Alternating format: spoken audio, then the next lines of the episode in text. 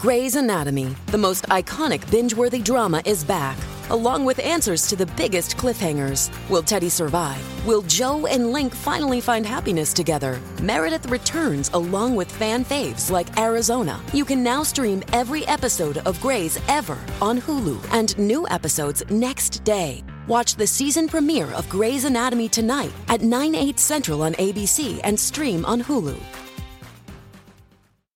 Bonjour à toutes et à tous. La Silicon Valley Bank, une banque américaine spécialisée dans le financement de start-up, a tout simplement été fermée par la Federal Deposit Insurance Corp, FDIC, mi-mars, entraînant une crise financière majeure aux États-Unis.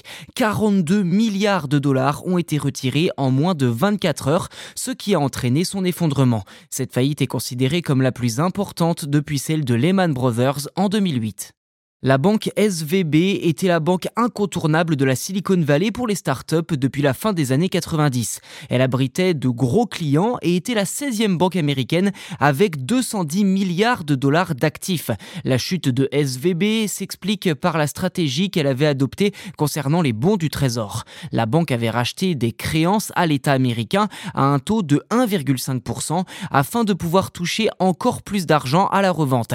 Et cela faisait des années que la banque se risqué à de telles pratiques qui, jusqu'à présent, fonctionnaient. Mais en 2022, la guerre en Ukraine a fait grimper les prix de l'énergie et des matériaux rares, entre autres, entraînant une inflation soudaine aux États-Unis et dans le reste du monde évidemment. Pour éviter que cette inflation ne soit trop fortement ressentie par les Américains, les banques centrales ont décidé d'augmenter leurs taux, ce qui est un mécanisme souvent utilisé dans ce but. Mécaniquement, la valeur des bons du trésor a baissé d'environ 15%.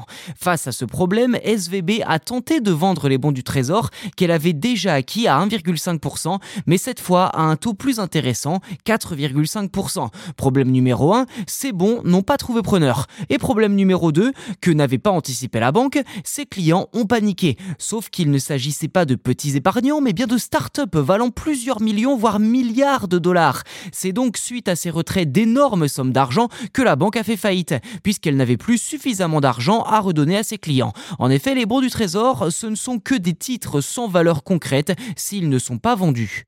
Ainsi, la FDIC a décidé de transférer la totalité des dépôts de SVB dans une nouvelle banque. Pour certains spécialistes, l'achat-revente de bons du Trésor n'était tout simplement pas viable sur le long terme. Ensuite, les agissements du PDG de la banque, Greg Baker, attisent les soupçons. Fin février, le dirigeant a vendu des actions de sa société pour 3,6 millions de dollars.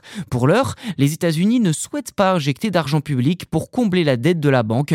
Outre-Atlantique, la filiale de la SVB au A été reprise par la banque HSBC pour un livre symbolique, sauvant ainsi l'épargne de dizaines de milliers de clients.